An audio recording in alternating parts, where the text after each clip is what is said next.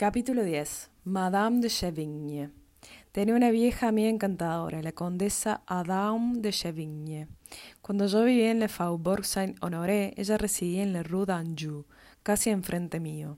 Por aquel salón de la Rue d'Anjou habían desfilado hacia 1900 todos los clubmen y mujeres elegantes del otro Faubourg. Era la época en que se comía a las once y media y se iba de visita a las tres, antes era el club y los señores entraban y se sentaban con el sombrero de copa sobre las rodillas. Con su peluca pelirroja, su fuerte voz ronca que dejaba fascinado a Marcel Proust, su carácter autoritario y su tono parentorio, Madame de Chivigne era un personaje de Saint-Simon plagiado por Swann. Parecía una actriz anciana, o más exactamente eran Marguerite Deval, Moreno, Pauline Carton y todas las artistas especializadas en interpretar a viejas damas ridículas las que intentaban imitar a Madame de Chivigne con la ayuda de Francis de Crociet, su yerno. Las actrices imitaban a la condesa y ella a su vez las imitaba. Llegó un momento en que resultó inextricable. Madame de Chivigne era la primera mujer en el mundo que haya dicho mmm, su conversación era de lo más amena, era una crónica, un memorial, un almanaque. Pequeña, hoy en día las mujeres jóvenes son unas ignorantes y unas idiotas. Los hombres ya no les enseñan nada, ni siquiera gozar. Nosotros sí que hemos conocido a hombres que no necesitaban aprender a comportarse, habían nacido sabiéndolo. Yo todo lo que sé lo he aprendido haciendo el amor. Un amante es el que te enseña esas cosas, no un marido. A mí mi amante me llevaba al Louvre, no se puede estar todo el tiempo besándose, por mucho que uno le guste. Y si hablábamos de, de temperamento, te juro que Cecil, la princesa Murat, y yo teníamos mucho, mucho, un temperamento. Pero también hay momentos de diversión, incluso en las garzonieries. Garzonieries lo busqué y dice que es apartamentos de solteros, como para que entiendas. Eh, entonces dice, te hablo de la época en que teníamos una garzonerías y nos cubríamos la cara para ir allí. Ahora se hace eso en cualquier sitio, sobre lo que sea, entre dos puertas, delante de los criados. Mira mi hija, te juro, pequeña, que es fruta de Monsieur Chevigne. De hecho, todos mis hijos son de Adam. Sobre todo, nada de bastardos. Pues bien, mi hija está aprendiendo desde que tiene tres años. Ahora tiene sesenta y no sabe nada. Señora, no es necesario aprender para saber misia. Por ejemplo, pasa por ser una excelente música y nunca le he oído tocar más de cuatro acordes de Chopin. Hablemos de ella. Le encantan los judíos. De hecho, pequeña mía, Misia es el gueto. No hay más que ver en todos aquellos de la raza elegida a los que he encandilado. Tadek, Natheson, Bernstein, Edwards, Alfred Savoy. Yo no tengo prejuicios contra los judíos. He dado ya muchas pruebas de ello. Sencillamente en la época de Félix Faure, los Rothschild eran algo que no se llegaba. En el jockey solo estaba Haas, y aún había sido elegido en el 71 durante la comuna, una tarde en que no había nadie para poner las bolas negras. Madame de Chivagne murió poco antes de la guerra. Ya no residía desde, desde hacía varios años. Solo recibía a la familia, a los íntimos y a mí. Si Misia iba a verle, solo la hacía pasar para decirle cosas tremendas en la cara.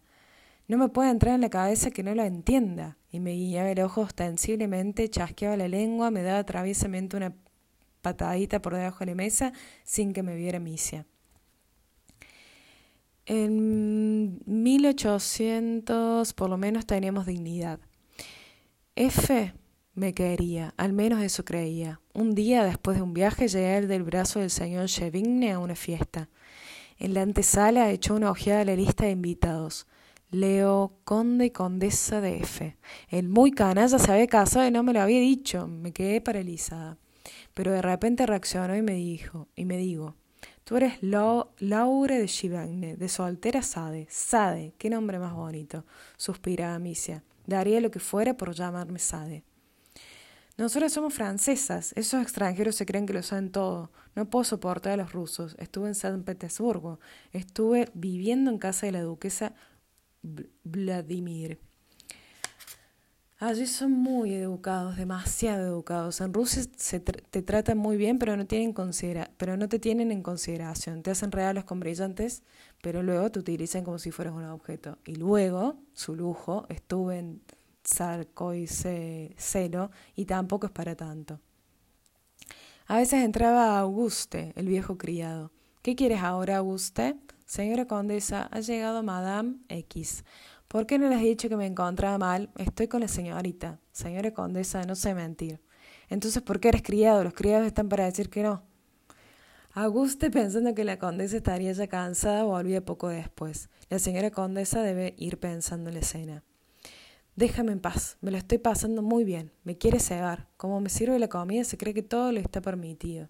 No estoy nada chocho, pero él está convencido de que sí lo estoy. ¿De qué estábamos hablando? ¿De que Misia no sabía tocar ni tres notas de Chopin? Ya lo creo. Reinaldo, eres ese es un músico excelente, querida. En Venecia la señora Bantalis le ponía un piano en la góndola la luna, el gran canal y todo el mundo escuchándole. Y Madrazo, Coco, ¿has oído hablar de Madrazo? La Tour Saint-Jacques, menuda diferencia con Jacques Febrier. ¿Qué te, ¿Qué te estaba diciendo? Recuérdamelo. No sé en qué me había quedado por culpa de ese imbécil de Auguste. Ah, sí, estábamos hablando de las chicas de hoy en día. Son todas unas golfas. Y ni siquiera eso. En mis tiempos incluso las golfas tenían modales. ¿Te has dado cuenta de que hoy en día las mujeres ni siquiera saben entrar en, un salón? ¿Quieres que te muestre cómo se presentan?